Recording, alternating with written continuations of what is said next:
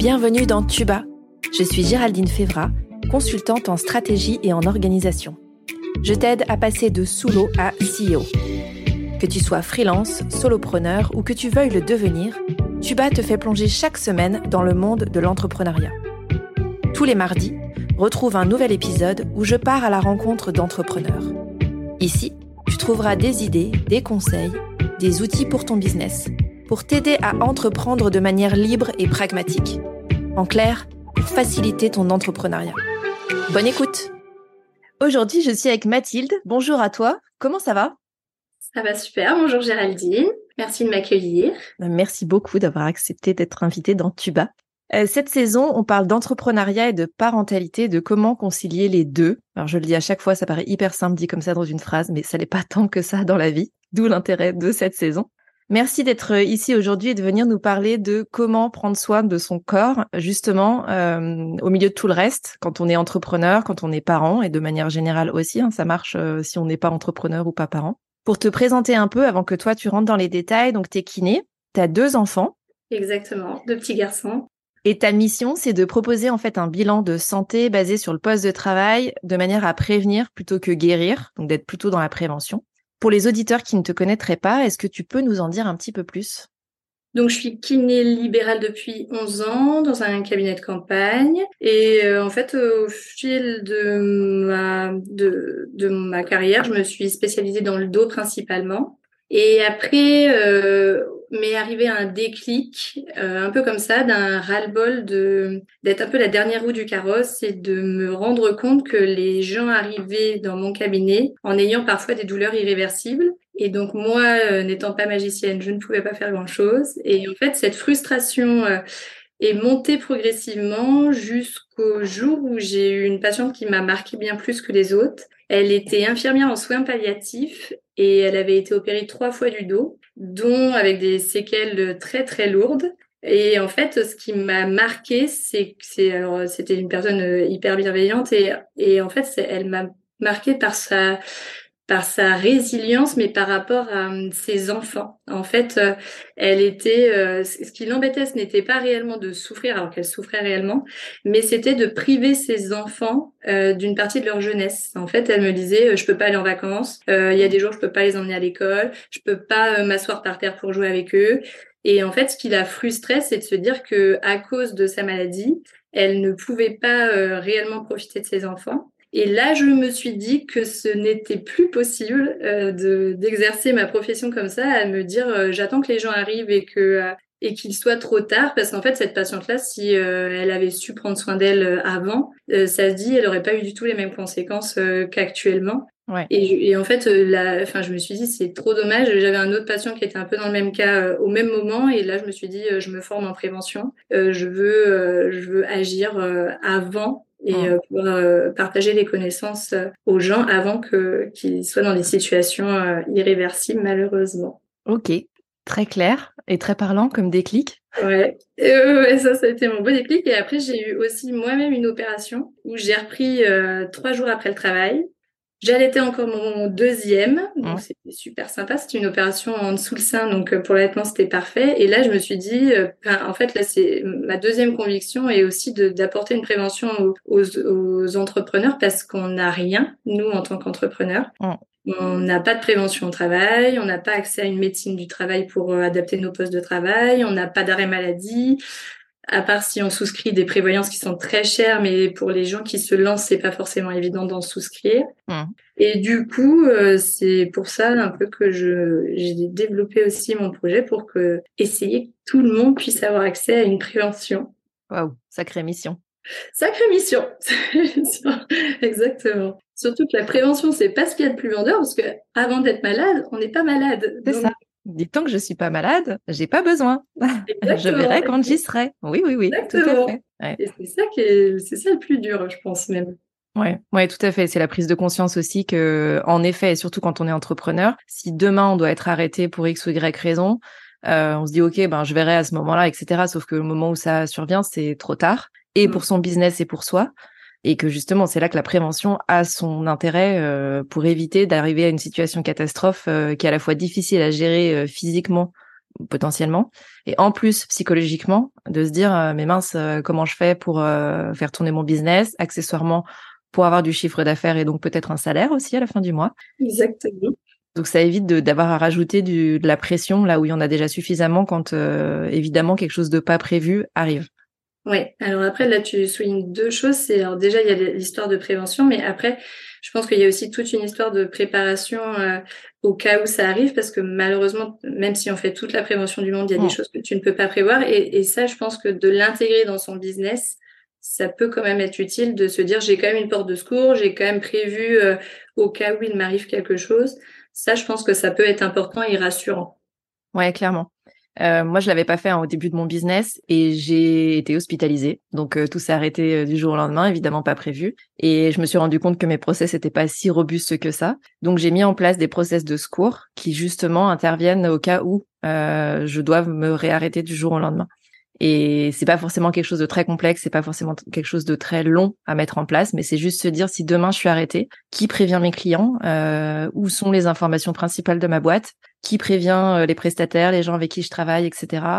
Euh, Est-ce que les mots de passe sont centralisés quelque part? Est-ce que quelqu'un a accès à ces mots de passe? Donc c'est pas des choses très complexes en soi, mais au moment où euh, tu es à l'hôpital, euh, en fait, c'est trop tard. C'est pas le moment où tu te dis euh, ah merde et le client, du coup, il faut que je le prévienne que cet après-midi je peux pas venir. et c'est encore si tu es en état de te rendre compte que il faut que tu préviennes tes clients, etc. Donc le process de secours, c'est à la fois de la prévention et de l'anticipation, c'est ça? Exactement. Ouais, c'est ça. Mais c'est ce que tu disais, c'est aussi l'adaptation de se dire potentiellement c'est la vie, donc ça peut survenir, quand bien même on fait beaucoup de prévention. Et donc qu'est-ce qui se passe dans ce cas-là, quoi? Bon, on rentre tout de suite dans le vif du sujet. J'en étais sûre. euh, donc, tu disais dans l'intro, tu es kiné depuis 11 ans. Euh, tu as eu plusieurs déclics qui ont fait que euh, tu t'es tourné vers la prévention. Euh, et je trouve que le déclic de l'infirmière avec euh, le mix euh, culpabilité par rapport à sa famille et douleur est très fort. Donc, je comprends le déclic que ça a pu faire chez toi. Au-delà de ça, qu'est-ce qui t'a poussé au départ à vouloir être kiné? J'ai toujours voulu aider les gens. Alors à l'origine, étant petite, je voulais être vétérinaire et je me suis vite rendu compte que j'avais peur des chats, donc je me suis retournée vers les humains qui étaient logiquement un peu moins agressifs. Qui ne miaulent pas a priori. Ouais. et, euh, et après, j'ai fait ma première année de médecine et euh, du coup, j'ai pas eu médecine, mais j'ai pris euh, kiné. Et après, ça m'a, enfin, ça m'a toujours passionné. Donc en soi, le corps humain et et l'aide et la proximité aux gens euh, m'a toujours m'a toujours intéressée et je dirais que l'énorme avantage d'être kiné c'est qu'on a l'avantage de suivre les gens sur plusieurs séances et d'avoir le temps avec eux qui est totalement différent des autres corps médicaux où où les gens y vont et ça dure euh, un quart d'heure, 20 minutes et bonne journée, au revoir. Nous, on rentre euh, énormément dans la vie personnelle des gens et les gens se confient beaucoup et, et ça, c'est une partie de mon métier que j'aime beaucoup parce que d'une part, c'est enrichissant parce que j'apprends euh, beaucoup de choses sur n'importe quel sujet et humainement, c'est quand même encore des relations privilégiées qu'on peut avoir dans le corps médical. Ok, très clair. Et après la partie prévention, donc du coup, souvent déjà c'est c'est des clics. Et après, je me suis aussi spécialisée dans la prévention au bureau parce que pareil, je trouve que les gens sont un peu oubliés au bureau parce que dans l'idée, dans l'image des gens, être assis toute la journée, 11 heures par jour, c'est absolument pas problématique et c'est pas physique. Donc les gens n'ont pas à avoir mal au dos et n'ont pas à avoir euh, mal aux articulations par rapport à quelqu'un qui travaille en extérieur, tout ça. L'image euh, mmh. est totalement différente. Et donc c'est aussi un peu des personnes oubliées. Et je trouve aussi que les gens eux-mêmes n'en ont absolument pas conscience que de rester assis toute la journée peut être euh, peut être délétère pour leur santé. Enfin maintenant les chiffres de la sédentarité sont assez fous quand on sait qu'on passe 10 heures par jour assis, euh, notre risque de mourir toute cause confondue augmente de 29%. Mmh. C'est quand même assez hallucinant de se dire, enfin, juste parce qu'on est assis. Et, et, alors le travail est une partie du problème, mais en fait notre vie maintenant euh, est centrée sur la position assise. On rentre, on est dans les transports, on est assis, on rentre chez nous, on se met dans le canapé et on n'attend qu'une chose, c'est de l'être dans notre canapé pour pouvoir être. Euh, donc du coup tout ça, faut faut essayer de lutter contre et de pouvoir réintégrer l'activité physique dans nos quotidiens pour, euh, pour notre santé future et pour la santé de nos enfants, parce que c'est la même problématique pour nos enfants du coup. Mmh, c'est ce que j'allais te dire. Je pense qu'il y a une part d'éducation aussi et de logique de se dire quand je suis assis, je suis au repos. Euh, et donc mon corps euh, ne se fatigue pas. Mais euh, déjà faire travailler le corps, c'est pas forcément mal, au contraire. Au contraire.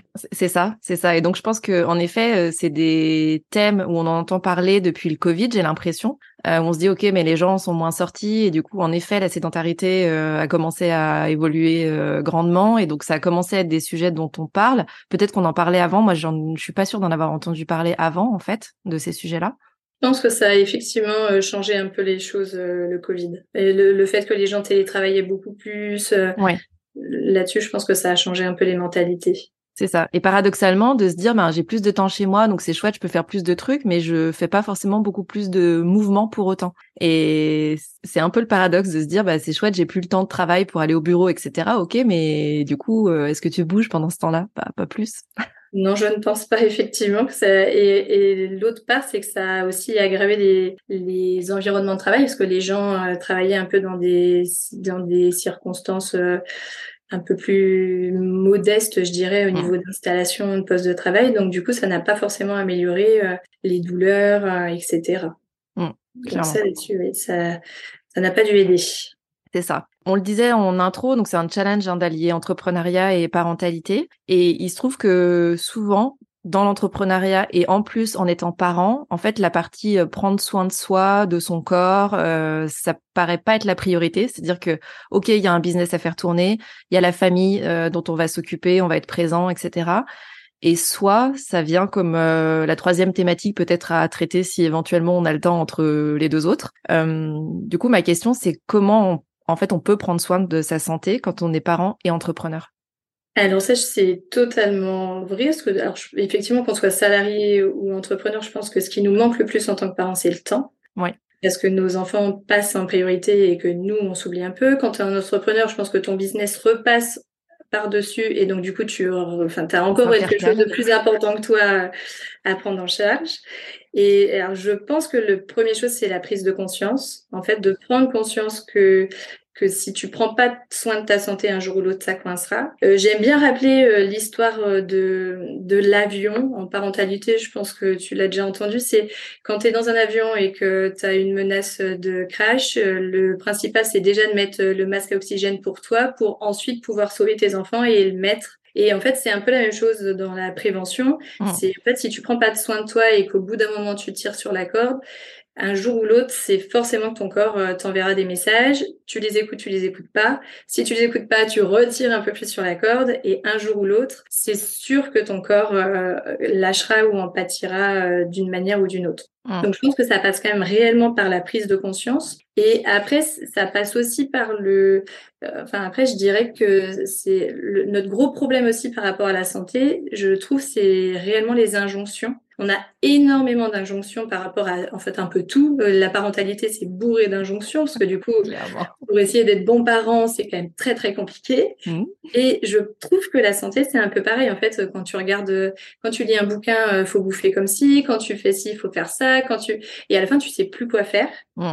Et du coup, ça rajoute une pression supplémentaire en te disant, mais mince, je ne fais rien finalement et je suis potentiellement en mauvaise santé, tout ça. Donc, je pense qu'il faut se libérer un peu de ça et se dire que, euh, surtout pour les jeunes parents, même si tu arrives à faire un tout petit truc, en fait, c'est toujours mieux que de ne rien faire du mmh. tout. Euh, par exemple, on peut juste citer euh, l'exemple que de, de la position assise et du temps resté assis. On sait que au-delà de deux heures resté assis, euh, notre hypertension artérielle augmente et le taux de la glycémie également augmente, y compris le lendemain de la journée où on est resté assis. Donc, en fait, ça, là-dessus, tout le monde peut réussir à peu près à le faire, de se dire tous les une heure, une heure et demie, je me lève, je descends mes escaliers, je remonte mes escaliers, je fais un tour de mon salon. Mmh. En fait, juste de réactiver un peu son corps, de, faire quelques mouvements. Mmh. Après, on se remet au travail. Enfin, c'est très facile de se dire, je finis ma tâche, hop, je fais un mouvement, je vais me faire, je vais faire pipi, je vais me faire chauffer un thé, je. Étendre une lessive, euh, voilà, bon, voilà. Et en soi, rien que ça, ça limite déjà des effets néfastes. Mmh. Et je pense que faut essayer de se, faut se déculpabiliser sur faire peu, mais faut essayer d'introduire tout doucement de nouvelles habitudes pour réintégrer du mouvement dans notre quotidien. Ouais, c'est surtout ça en fait. Ouais. Alors je, je, pense que vu qu'on manque de temps en tant que parent, le plus simple est quand même d'agir sur sa vie professionnelle que sur sa vie personnelle. Mmh. C'est quand même plus simple quand tu es en train de bosser, euh, de te programmer euh, une petite pause active, de bouger cinq minutes, euh, de prendre un élastique, de faire quelques mouvements de renforcement musculaire ou d'assouplissement, plutôt que quand tes enfants sont rentrés, te dire tiens, je vais réussir à faire une heure de yoga avec eux. là, Bien sûr. C'est quasi impossible qu'on aurait, qu'on arriverait à le faire. J'ai eu l'espoir moi quand j'ai eu mes deux enfants, puis moi aussi. J'ai abandonné. Je me suis dit ils montent sur le dos, c'est impossible, donc j'arrête. C'est ça je, je, pense que d'essayer d'analyser ces journées de travail, de se dire euh, voilà ma journée type euh, c'est ça, de voir un peu les les moments euh, de temps qu'on utilise qui ne sont pas forcément efficients ni pour notre business ni pour notre vie personnelle et de se dire bah en fait ce mouvement là où je suis en train un peu de scroller machin je peux tout à fait faire plutôt un petit mouvement un petit exercice et au final, euh, si on fait ça à chaque fois qu'on perd un peu de temps, on arrive à introduire quand même de l'activité physique dans notre journée. Ouais, clairement. Après, je pense que tu as raison, il y a plus d'espace quelque part dans la vie euh, pro pour ces temps-là et pour les caler. Et, quelque part, le fait d'en être conscient, euh, ça permet d'adapter. C'est-à-dire que souvent, on se retrouve à faire des visios. Moi, là, je commence à inverser quand je suis pas obligée de devant mon ordinateur parce qu'on va parler pendant une heure et qu'on va rien se montrer, etc à dire ok ben on le fait au téléphone, quitte à ce que je marche euh, chez moi, mais euh, au moins je peux être en mouvement plutôt que d'être bloqué quelque part euh, devant mon ordinateur. Donc, mais c'est pareil, ça passe par une prise de conscience de quels sont les visios où j'ai besoin de l'ordinateur ou pas, celles ou pas, est-ce que je peux les bouger, est-ce que le client est ok pour ça ou la personne avec qui je travaille est ok pour ça, mais ça se demande hein, en fait au-delà de la prise de conscience. Et après, il y a aussi, et tu le disais, quand on est en train de scroller ou que moi je me rends compte quand je bug en fait sur un truc et que je suis en train de m'énerver à me dire mais si reste devant parce que bien sûr si je reste devant mon ordinateur ça va passer, je vais trouver la solution évidemment c'est bien connu. Euh, et, et ben maintenant, quand je sens que j'arrive à ça, euh, un, un, bug de cerveau où je me dis non mais là je suis juste en train de buter sur un truc et je trouve pas la solution, je me dis juste va marcher 10 minutes dehors, sors et souvent la solution elle est là quand je marche en fait. Alors que ça fait peut-être deux heures que je suis devant mon PC à essayer de trouver le truc quoi. Surtout que ça fait quand même que l'activité physique améliore le, la concentration, et etc. Donc en soi, se réoxygéner un petit peu, ça peut quand même aider, euh, ça peut aussi aider. Ouais, clairement. je tiens, ça, me fait rebondir sur ça parce que du coup, ce que tu dis, il y a aussi un truc qui me touche particulièrement, c'est que les femmes bougent moins que les hommes. Et euh, les femmes ont beaucoup plus de risques de mourir de maladies cardiovasculaires que les hommes. Donc en soi, et les petites filles aussi bougent moins que les garçons. Donc en soi, c'est aussi une grosse prise de conscience de notre part de se dire, en fait, j'arrête que tout passe avant moi, parce que je pense que c'est quand même encore plus féminin que masculin. Et du coup, de se dire, ben, en fait, moi aussi, j'ai le droit euh, d'avoir mon temps pour faire mon sport, euh, d'avoir mon temps pour aussi, et, euh, d'essayer de, de jongler par rapport à ça et de le faire aussi euh, par modèle, puisque les enfants, enfin, on le fait, euh, nous, on a tendance à se dire, ok, je reste devant mon PC, etc., aussi par éducation, sans doute par culture aussi. J'imagine que dans différents pays, ça peut être euh, vécu ou perçu de différentes manières. Mais au-delà de, j'ai envie de dire, même si on n'y croit pas soi pour soi, c'est aussi montrer, parce qu'on sait très bien qu'en tant que parent, il y a ce qu'on dit et puis il y a ce qu'on fait, et que les parents, les enfants, pardon, ont plutôt tendance à suivre ce qu'on fait que ce qu'on dit. Euh, donc par euh, porosité, se dire ben je le fais pour moi, mais ça montre aussi à mes enfants qu'il y a une autre manière potentiellement de faire que d'aller marcher euh, dans la journée. Alors ils ne voient pas forcément si on est à l'école, mais de bouger c'est important et c'est important pour nous et donc ils imprègnent, ils intègrent que c'est aussi important pour eux et donc ils vont potentiellement le faire plus facilement après. Alors ça c'est sûr, parce que du coup ça c'est Entièrement, là, je, je suis totalement d'accord avec toi. Surtout que du coup, en parlant des enfants, euh, on sait que la sédentarité touche aussi les enfants, parce que du coup, la, être sédentaire, c'est rester assis 7 heures par jour. Mm. Globalement, il y a quand même beaucoup d'enfants qui dépassent largement ça, parce que du coup, déjà, l'école, c'est 6 heures par jour. Après, les temps de transport, si tu es en bus ou si tu as tes parents qui viennent te chercher, tu es re-assis. Et, et alors, y compris enfants ou adultes, en fait, le temps assis, euh, c'est les loisirs personnels, mm représente aussi énormément de temps assis, que ce soit la télé, que ce soit la lecture, que ce soit le téléphone. Et du coup, euh, les enfants, c'est assez, euh, c'est assez alarmant. Hein. On sait, euh, en fait, les enfants actuels sont forcément des moins beaux vieux euh, que nous, nous avons été, parce que, enfin, alors et encore, nous, notre génération, je, pense qu'on était quand même plus dehors et plus à faire d'activités physiques que nos enfants actuels. Mais du coup, euh, euh, déjà, par exemple, au niveau des statistiques, il y a 80% des enfants qui ne font pas d'activité sportive extrascolaire. Mmh. C'est quand même assez énorme. Et j'ai lu la dernière fois un truc qui m'a qui m'a un peu marqué. Ils disent que en France, 6 enfants sur 10 à la sortie du primaire, ne savent pas enchaîner quatre cloches-pieds de suite sur le même pied. Et que donc ces enfants qui ne savent pas le faire seraient moins en forme au niveau de leur santé qu'une personne âgée juste active, non ah. sportive. Une personne âgée juste active serait en meilleure forme que nos enfants qui, euh, enfin que ces enfants-là qui ne savent pas faire euh, quatre cloches-pieds de suite. Donc c'est quand même assez alarmant. Enfin c'est c'est des trucs, euh, enfin en soi, il faut réellement réagir et là-dessus. Et donc du coup oh. d'introduire de l'activité physique dans son foyer de manière globale, c'est dans tous les cas bénéfique pour tout le monde, parce que du coup, ça sera bénéfique pour nous, mais ça sera aussi bénéfique pour nos enfants.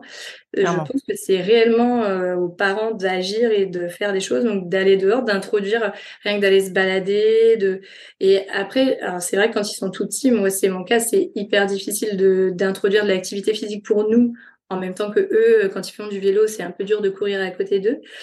tu cours plutôt derrière qu'à côté. Mais c'est quand même plus facile après d'introduire euh, une routine sportive, euh, euh, enfin ou de balade ou de jardinage ou de d'activités qui stimulent quand même plus le corps que que d'être assis. Même si les jeux de société c'est génial, mais quand même.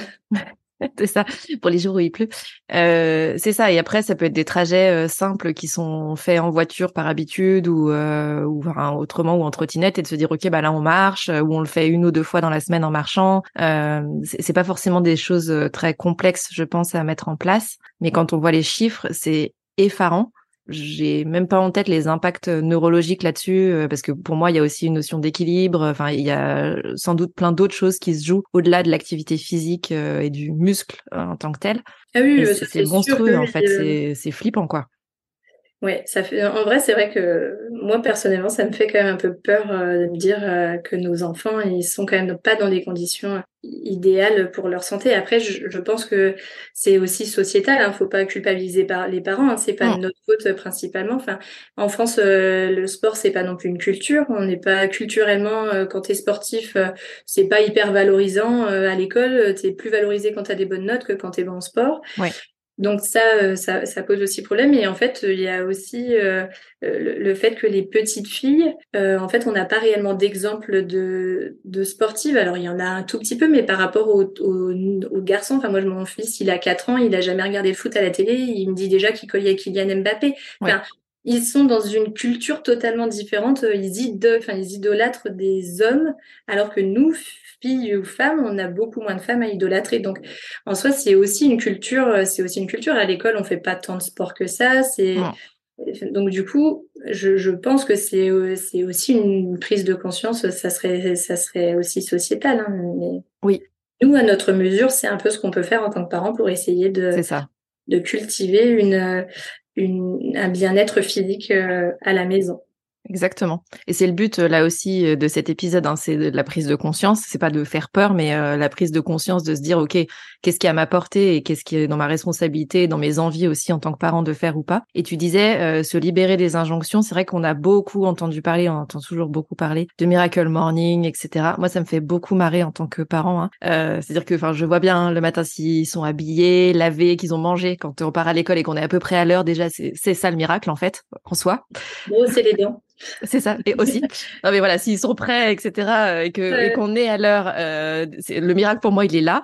Euh, donc je me vois pas tellement euh, caler quelque chose euh, à ce moment-là. Et ceux qui y arrivent, eh ben tant mieux pour eux. moi, ça, ça, me paraît juste pas compatible en fait avec ma vie d'aujourd'hui. Et, et donc c'était ça en fait, c'est se dire comment est-ce que on intègre en fait cet exercice physique dans son quotidien donc tu le disais, euh, c'est peut-être plus simple pour commencer de le mettre à des petits endroits dans la journée, dans sa journée pro, parce qu'on est seul aussi en maîtrise de ça et que c'est plus facile à intégrer.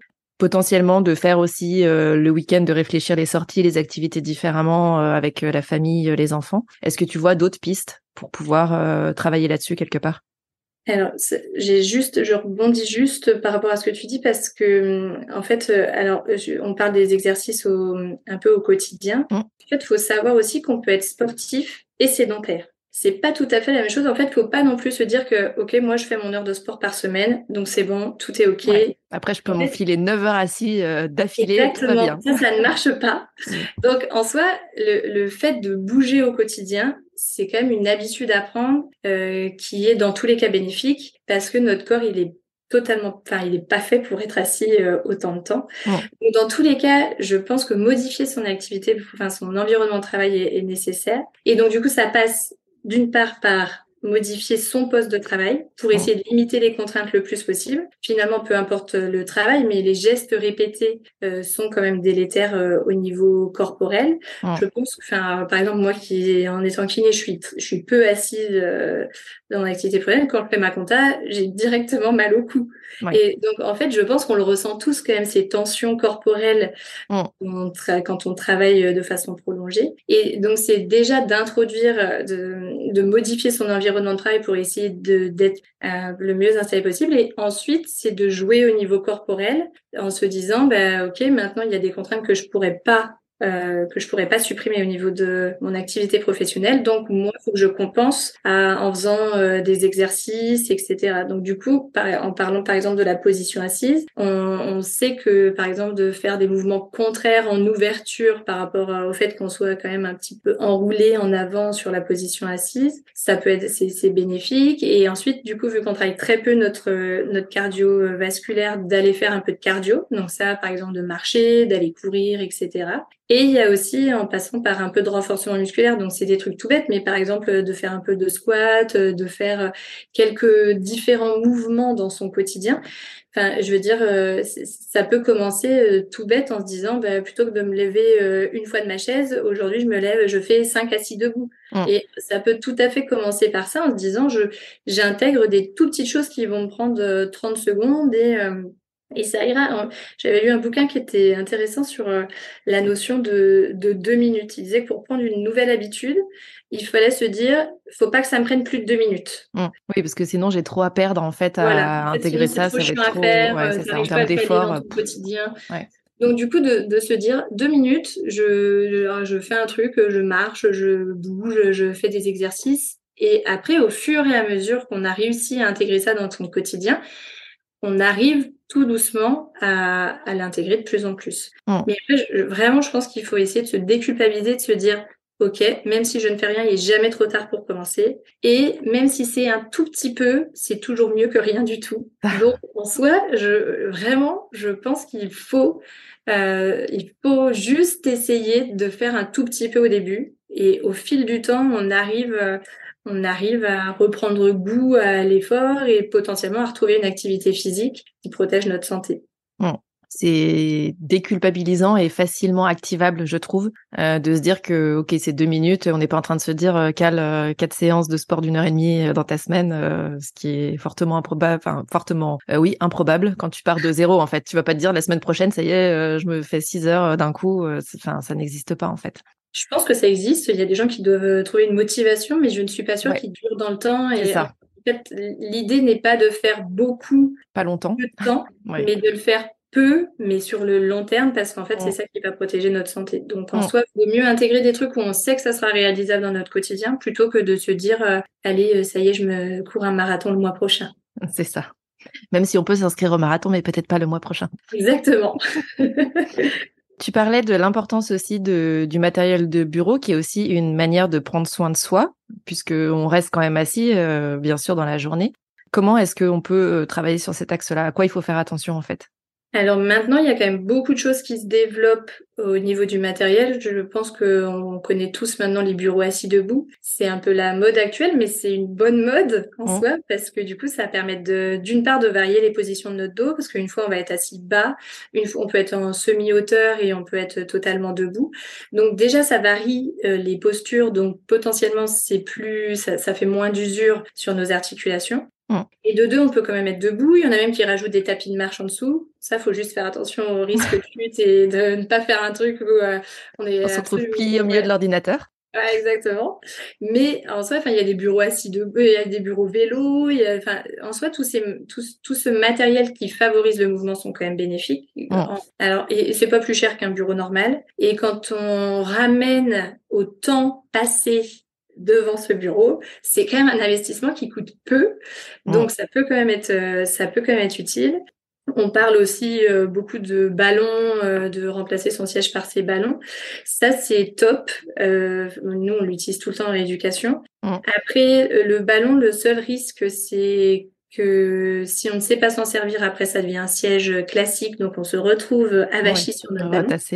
Qui est totalement contre-productif. Donc ça, euh, moi je conseille toujours de soit d'aller voir un kiné pour qu'il nous apprenne à prendre conscience des mouvements sur le ballon à faire, pour que ensuite on arrive à le reproduire dans son quotidien et par exemple de se dire bah ok je peux pas aller marcher mais euh, tous les jours je me fais euh, une demi-heure de ballon sur une tâche euh, qui est peut-être un peu moins un peu moins difficile ou ça demande un peu moins de concentration surtout au début parce qu'au début c'est des mouvements sur lesquels on doit être concentré un minimum. Après, c'est automatique. Hein, euh, globalement, moi, quand je fais mes exercices sur le ballon, je ne pense même plus à ce que je fais. Donc, au fur et à mesure, notre cerveau, il va rentrer il. Et c'est et c'est un peu le but, c'est de se dire qu'en fait, plus on gagne de mobilité et plus on fait de mouvements différents, euh, plus ça sera automatique pour nous. Et donc, du coup, finalement, quand on parle, par exemple, de faire un faux mouvement, c'est pas réellement qu'on a fait un faux mouvement. Notre corps, il est fait pour faire tous les mouvements. C'est juste que ça fait tellement longtemps qu'on ne fait plus ce mouvement-là que euh, au, bout d'un moment, euh, notre corps, quand on fait un mouvement qu'on n'a pas fait depuis euh, je ne sais combien de temps, bah, il dit attends, attends, attends, moi j'ai pas compris ce qui se passe, je, je suis pas totalement d'accord. Donc pour ça, le ballon c'est un super outil pour ça. Et pour ceux qui n'ont pas de place, parce que du coup il y a quand même des problématiques de stockage d'un ballon qui prend quand même de la place, il y a des galettes à rajouter sur le siège de bureau mm. qui sont des coussins d'air et qui sont hyper pratiques pour euh, pareil faire des mouvements euh, de, mobilité de bassin et de dos qui peut être une super bonne alternative pour rajouter un peu de d'action et d'activité au niveau de notre corps euh, dans un quotidien plutôt sédentaire. Tout à fait. Euh, donc là, en effet, il y a plein de solutions et après, on peut aller voir des professionnels. J'ai l'impression qu'il y a aussi de plus en plus de kinés qui, euh, je pense notamment à Major Mouvement, mais euh, qui parlent sur les réseaux sociaux, qui font des bouquins aussi où je trouve que l'accessibilité pour les gens dont c'est pas le métier est, est relativement sympa parce qu'on comprend en fait facilement le mouvement et, et avec la même finalité hein, de bouger. Et tu parlais des bureaux euh, assis debout moi, j'ai déjà un bureau, j'ai investi, il bouge pas. Par contre, j'ai une table à repasser comme beaucoup de gens. Et donc, euh, Ouais, ça marche, ça marche très bien en fait. Et souvent, euh, quand on me dit ouais, mon terme d'investissement, etc. Euh, bah, la table à repasser, il y a quand même, euh, je sais pas le taux d'équipement des tables à repasser en France, mais j'imagine que c'est assez élevé. et ça permet les jours. mais ça marche hyper bien, ouais. Et moi, les jours où j'en ai marre d'être assise, je me dis vas-y, c'est bon, je sors la table, euh, je pose mon PC dessus, je relève avec deux bouquins et c'est plié quoi. Et donc c'est là aussi, c'est pas forcément des choses très complexes. Pour autant, ça fait le taf euh, de passer un peu de temps debout et donc d'être en mouvement, euh, de bouger un peu le bassin, de s'étirer, etc. Et après le soir, je range ma table à repasser et voilà. Donc euh, il y a d'autres options. Exactement. Après, euh, et après, on peut aussi se dire de juste différencier ces tâches, les tâches euh, en consultatif, mm. où c'est juste de la lecture, de l'écoute, etc. Là, c'est très facile de se mettre en mouvement. Et les tâches où on ne peut pas le faire, on peut effectivement se dire, bah, ok, c'est mettant euh, assis, mais, mais d'essayer de dissocier le maximum pour que dès que ça soit du temps potentiellement où on peut s'activer, il faut le faire. Exactement. En résumé, en fait, de cet épisode, euh, je, vais garder ce que tu as dit, c'est-à-dire un tout petit peu, c'est mieux que rien du tout. Exactement. Je trouve que c'est très parlant et que, euh, en effet, on comprend que c'est accessible, qu'on peut adapter en fait dans nos vies euh, d'entrepreneurs, de parents, mais évidemment bien sûr de salariés aussi, d'humains tout simplement. ça s'intègre facilement, c'est pas quelque chose de très complexe à mettre en place. Et encore une fois, quand on voit les chiffres, je pense que c'est important, tu le disais, à la fois de prendre conscience, de se libérer des injonctions et de se dire, OK, comment est-ce que moi, à mon niveau, j'arrive à avancer avec euh, ces données-là, maintenant que je le sais, qu'est-ce que j'en fais? Et comment est-ce que je me préserve aussi, euh, mon corps, bien sûr, mais aussi mon cerveau pour pouvoir euh, avancer et durer dans le temps. Parce qu'on se dit euh, quand on est entrepreneur c'est quoi ta vision à 20 25 ans etc bah c'est pas d'être euh, complètement coincé à rien pouvoir faire etc en général quand on parle des visions c'est bah, je voyagerai j'irai à tel endroit etc ok le prérequis à ça c'est quand même que tu as un corps en bonne santé qui te permette de faire tout ça. Totalement. Je te rejoins entièrement parce que c'est vrai qu'on ne tant qu'on n'est pas malade, je pense, et qu'on ne connaît pas quelqu'un de malade dans nos entourages proches, je pense qu'on ne peut pas imaginer que ça nous arrive. Mm. On a quand même tous un peu l'impression d'être un rock. Mm. Mais pas moi, les autres. Euh, mm. voilà. il, suffit qu'il y ait un tout petit caillou euh, dans le rouage et ça peut quand même euh, perturber une vie quotidienne. Hein. Enfin, donc du coup, en soi, c'est là-dessus, je te rejoins. il vaut mieux prévenir que guérir. C'est ça. Protégez vos visions d'entrepreneurs et agissez maintenant. Ouais, d'introduire un tout petit peu d'activité physique dans cette belle vision voyage et c'est parfait. E, exactement. et dans les routines, parfait. Oui. Toi qui nous écoutes, tu peux retrouver tous les liens pour euh, joindre Mathilde sous la description de cet épisode. Si tu as aimé l'épisode d'aujourd'hui et que tu penses que ça peut aider ou inspirer quelqu'un, eh ben, tu peux le partager autour de toi, que ce soit en story, sur LinkedIn ou au prochain apéro avec tes voisins, euh, quand tu vas marcher la prochaine fois et que tu rencontres des gens. Bref, parle-en. Merci beaucoup, Mathilde, d'être venue me parler d'Antuba. J'ai hâte de suivre, euh, du coup, ton parcours et la manière dont tu portes cette mission de prévention et d'anticipation, justement, de ces risques-là pour euh, éviter d'arriver vieux, tout cassé. c'est moi, je dis comme ça, mais on comprend l'idée. Le mieux est d'être vieux, mais en bonne santé. Exactement. Vieux, a priori, on ira, quoi qu'il arrive. Exactement. On Donc, euh, c'est ça, c'est ça. Euh, l'idée, c'est d'arriver, en effet, euh, à cette période-là de nos vies en étant encore en capacité physique de faire ce qu'on a envie de faire à ce moment-là et de pas subir notre corps. Exactement. Ben, merci beaucoup, Géraldine. Merci à toi.